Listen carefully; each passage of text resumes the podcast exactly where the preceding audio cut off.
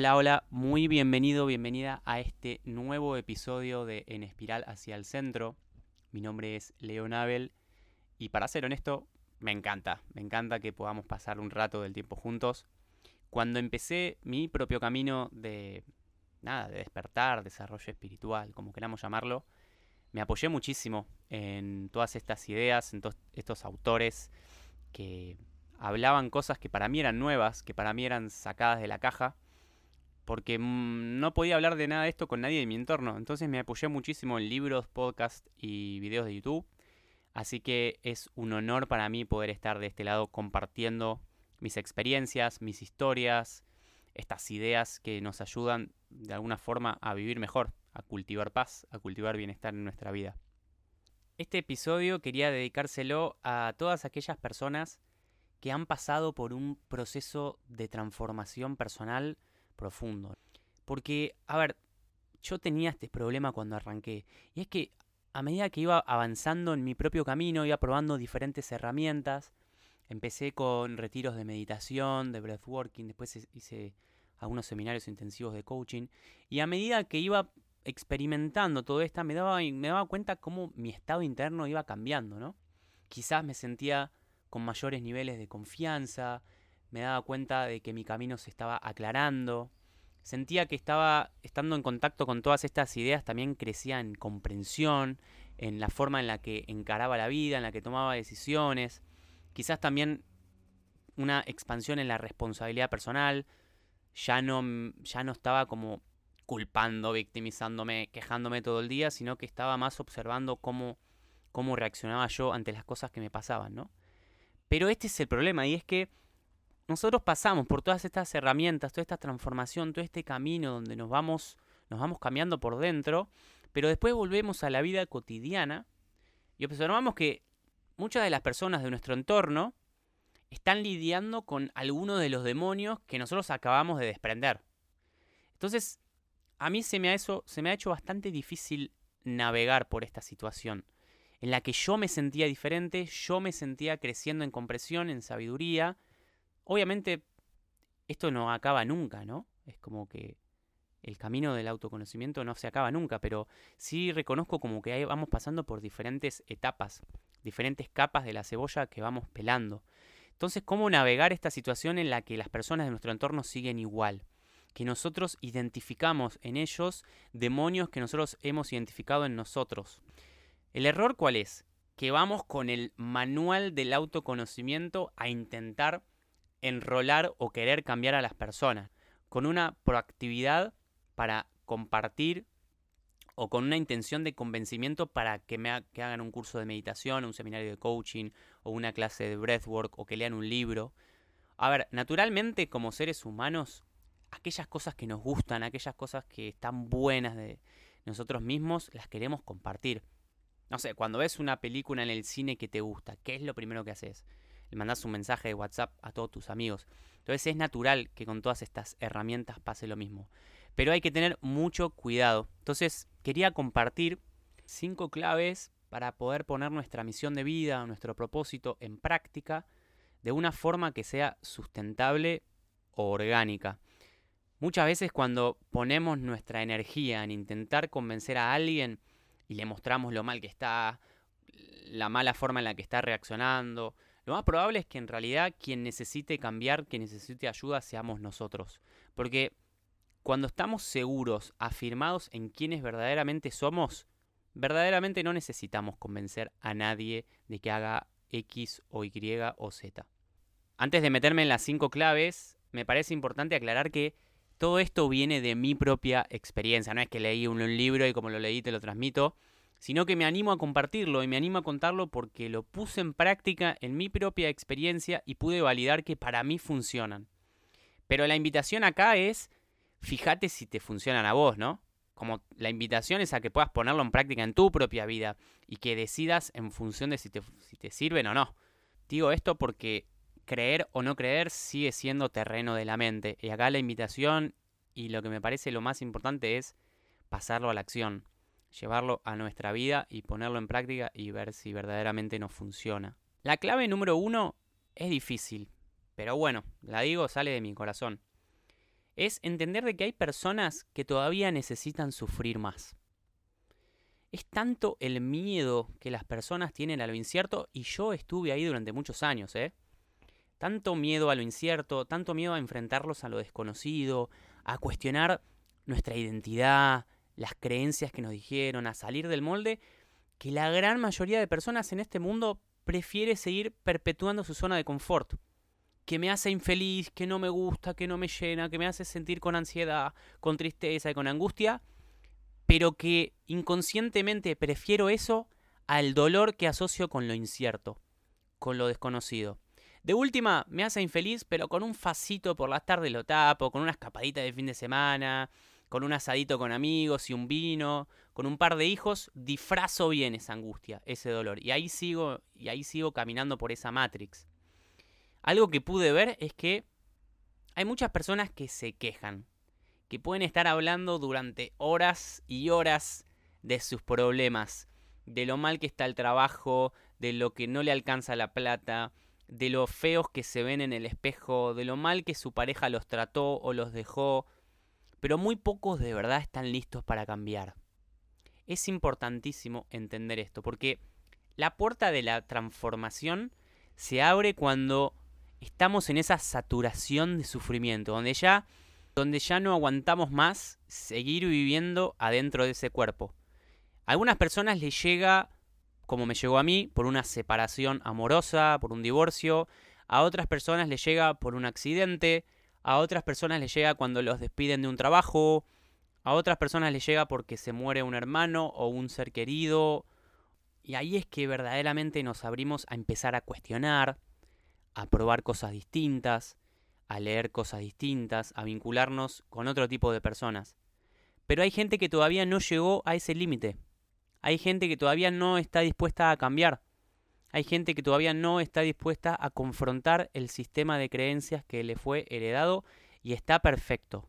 Operar desde la sabiduría en este punto es entender de que cada persona es distinta, cada uno tiene sus tiempos, cada uno a su propio sendero y está perfecto que así sea. La clave número dos está muy vinculada a la uno, que es entender de que hay personas que en esta vida no van a ser felices puede sonar como crudo o como algo doloroso, pero es verdad, hay gente que en esta vida no vino para ser feliz. Hay gente que nunca se va a despertar, que nunca va a cuestionar su sistema de creencias, que nunca va a descubrir su propósito, ni sus talentos, ni experimentar la sensación de estar en contacto con el ser. Y eso también es perfecto.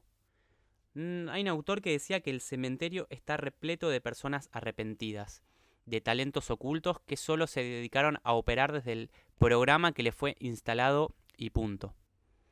El gran tema para mí acá es ver qué nos pasa a nosotros con este evento. Cómo reaccionamos nosotros o qué está diciendo de nosotros que no podamos tolerar el dolor de mi papá, el dolor de mi mamá, el dolor de una abuela que está sufriendo o de un hermano que está pasando en el momento o de un amigo hay una parte empática nuestra que siente ese dolor. Pero hay que tener mucho cuidado con la forma en la que operamos, porque esa, esa falta de tolerancia al sufrimiento o al dolor puede ser de que nos esté reflejando algo nuestro que todavía tenemos que trabajar. Me ha pasado de tener que lidiar con algún amigo que se separó y estaba pasando un mal momento, o que lo habían despedido del trabajo, o algún familiar que estaba con algún problema de salud. Y muchas veces operaba desde la idea de querer darle la respuesta, ¿no? De querer ayudar. No, hace esto, bájate esta aplicación donde vas a conseguir pareja. O pasame tu currículum que se lo reenvío a no sé quién y no sé qué. Y mm, creo que algo que descubrí es que muchas veces eso viene como a, a querer encubrir mi falta de tolerancia al dolor o al sufrimiento que me estaba reflejando cosas que no había trabajado en mí. Esto va muy de la mano de la clave número 3, que lo aprendí a los tumbos, que es no estás acá para ser el salvador de nadie. Y a medida que voy avanzando más y más por mi camino, esto se me hace cada vez más, más visible. No estás acá para ser el salvador de nadie. Y ojo, cuidado con caer en la trampa del ego espiritual, ¿no? Que es como crearnos esta nueva máscara, este nuevo disfraz de creer que yo alcancé algo o que yo ahora sé algo más que los demás no saben, ¿no? Cuidado, si sentís el llamado por compartir tu experiencia, tus descubrimientos, tu historia, está perfecto, armate un curso, un taller, una cuenta de Instagram y compartilo y dale duro. Es muy importante seguir a tu corazón. Y si te está diciendo que va por el lado de estar al servicio eh, de la transformación de otras personas, hacelo 100%. Pero es importante que lo hagas solo con las personas que son correspondientes a esta información. No todas las personas están listas para escuchar esta información. Cuando querés ser el salvador de un amigo, de un hermano, de un padre, de un abuelo o de no sé quién, sin que te lo pidan, cuidado con caer en la trampa del ego, con la trampa de querer posicionarme desde un lugar de superioridad y decir yo ya sé lo que tenés que hacer. Creo que hay una línea muy fina entre querer ayudar de corazón y estar al servicio de otras personas y crear espacio para que otros se transformen y querer ayudar desde el ego, desde el convencimiento, desde yo sé lo que tienes que hacer, desde ese lugar de salvador. Y digo esto porque en los últimos años que estuve viajando por la India, por México, por Guatemala, por Argentina y viviendo en diferentes comunidades espirituales, pude como comparar, ¿no? Eh, cómo actúan, cómo operaban estas diferentes como trabajadores de la luz, como se suele llamar, diferentes profesores de yoga, de meditación, coaches.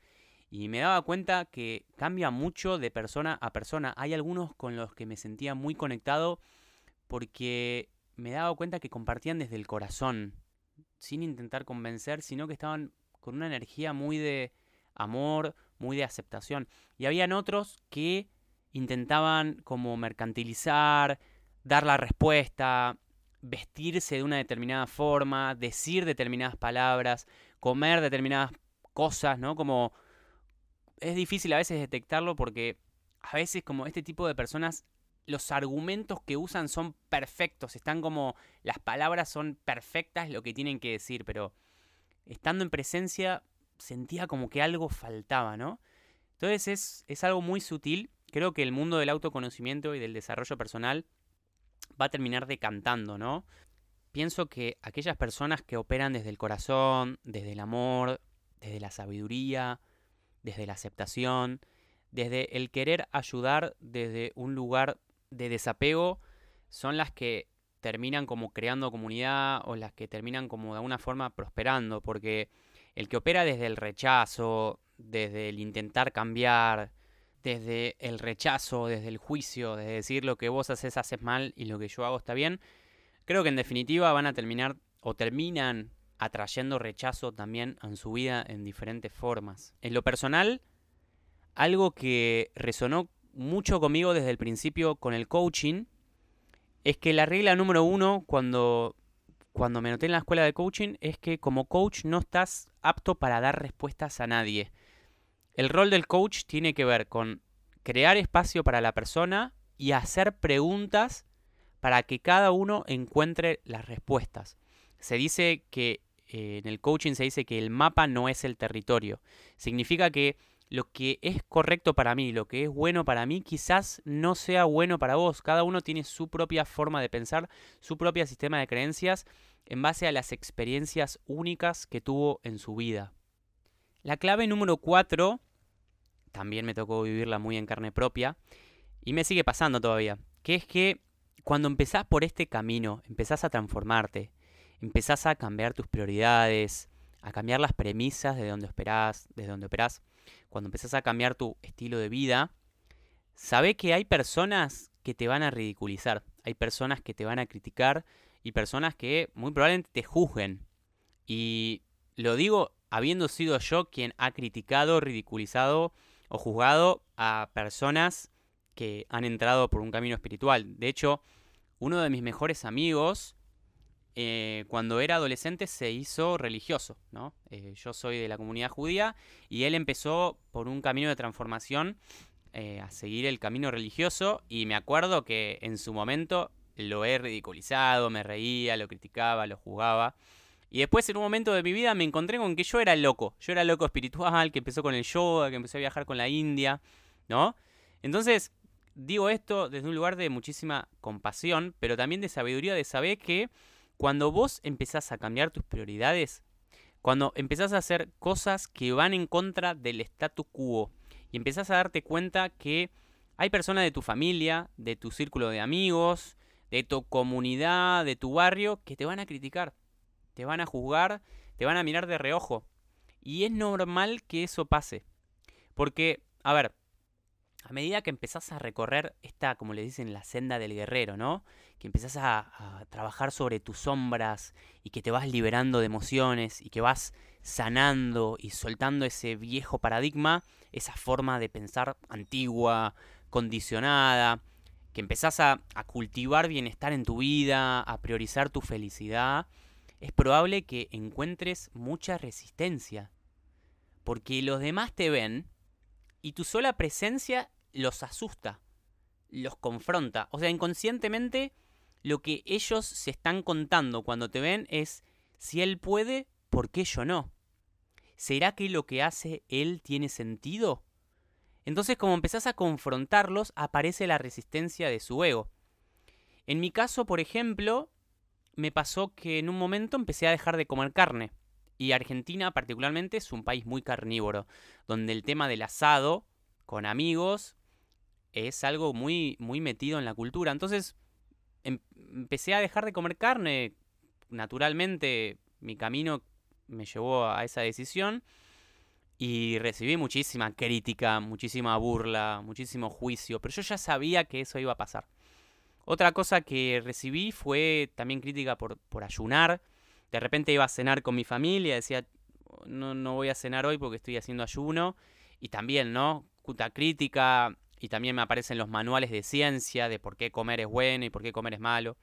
O cuando de repente dejaba de ir a una reunión por ir a un satsang o a un círculo de medicina, digamos, empecé a encontrar muchísima resistencia. También todas estas resistencias, todos estos juicios, todas esas opiniones, también nos van ayudando a priorizar cuáles son las personas que queremos cerca nuestro y qué personas no.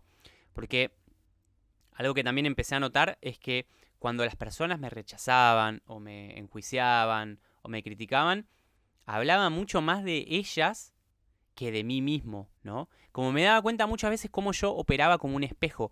Y yo cambiaba y me daba cuenta cómo diferentes personas reaccionaban ante mi transformación, ante mi cambio de hábitos, de otras maneras. La clave número 5 es entender de que la inspiración es por tu presencia y no por tus palabras. Pienso que si estás en este camino es la clave es hablar menos y ser más. Ojo, no quiere decir que no digas nada. O sea, si vas a una reunión de tu familia o de tus amigos y te preguntan cómo estás, no significa mm, quedarte callado y, nada más. Sino que la, las palabras en sí, digamos, entender que son una forma muy superficial de comunicación. Muchas veces se puede transmitir un mensaje mucho más profundo estando en silencio que hablando. Entonces, lo que pienso es que no se trata de encontrar el sustantivo o articular el verbo perfecto. Tampoco se trata de dar el argumento excelente para explicar una teoría espiritual, ¿no? Porque caer en esa es seguir en el terreno de la mente, es seguir en el terreno del ego que quiere tener razón. Creo que más bien se trata de observar la intención que tenemos cuando comunicamos, el lugar desde donde comunicamos y el, el nivel de sabiduría desde donde estamos operando. Pienso que, en definitiva, tu comunicación, más allá de las palabras y del lenguaje verbal, transmite energía. Lo que van a recordar de vos las personas es cómo se sintieron y no la palabra que dijiste. Algo que me ayudó mucho a entender esto es la conexión con la música. Me daba cuenta que hay canciones que transmiten una energía que tiene un nivel de mayor profundidad que muchas veces una palabra, un diálogo. Para cerrar, pienso que este camino no es para nada cómodo. Digamos, creo que la comodidad está en la Matrix. Cuando recibís una determinada forma de pensar, un determinado lugar para vivir, muy determinado qué es lo que está bien y qué es lo que está mal, qué es lo correcto y qué es lo incorrecto. Esta senda va por el contrario, es cuestionar todo, poner todo en práctica, ser responsable del 100% de lo que te pasa en tu vida. Pero yo estoy seguro que este es el único camino que podría haber elegido. por cómo se fue dando mi vida y por todo, toda la información, todas las experiencias que tuve, es perfecto, no podría haber hecho otro camino.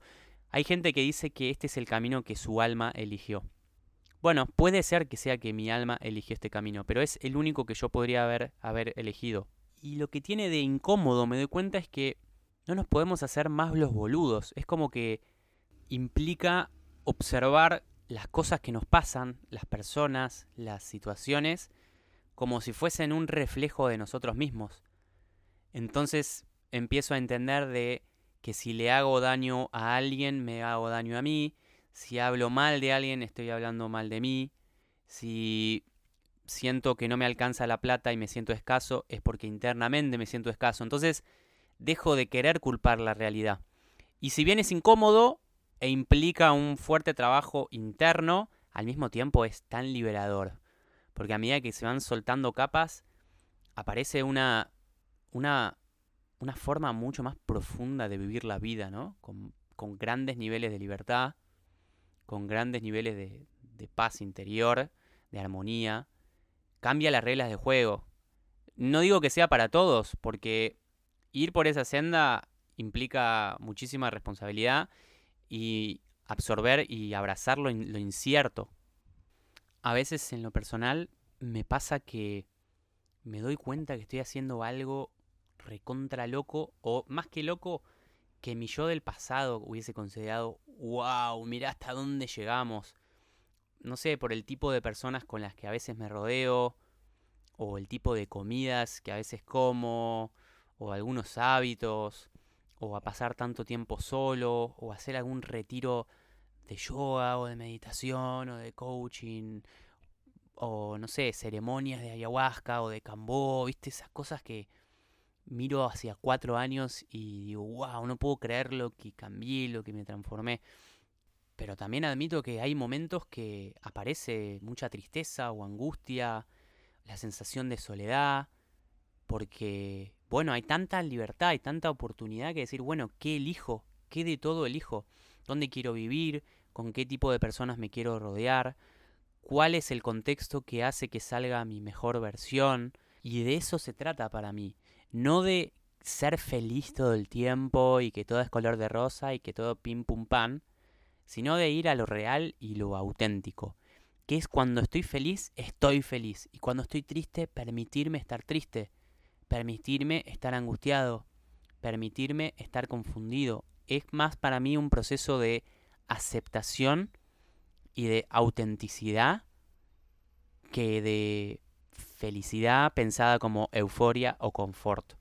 Si estás empezando este camino o lo estás transitando y estás pasando un mal momento, es importante que sepas que no estás solo. No estás solo. Hay cada vez y cada vez somos más las personas que vamos por esta senda y cada vez hay más comunidades y más gente despertando. Creo que el COVID ha sido un gran detonador, un gran despertar de conciencia que, que surgió el año pasado entonces la invitación es que busques ayuda y que busques rodearte de personas que te eleven. Busca contextos, lugares, situaciones, gente que te saque tu mejor versión, que te tire para arriba, que te permita tener conversaciones que resuenen con tu yo más profundo. Para cerrar, quería invitarte a que me puedas dar algo de feedback sobre estos episodios, qué te gustaría agregar, qué te gustaría sacar, qué te qué te parecería que se necesitaría ajustar, puedes escribirme a mi cuenta de Instagram, arroba leo-navel, arroba leo-navel. Podemos charlar por ahí, puedes también, si querés, contarme algo de tu historia, qué es lo que estás atravesando. Todas las historias de ustedes me sirven muchísimo también para profundizar sobre esta propuesta. Así que espero que este episodio te haya sido de valor, te haya gustado y nos vemos en la próxima.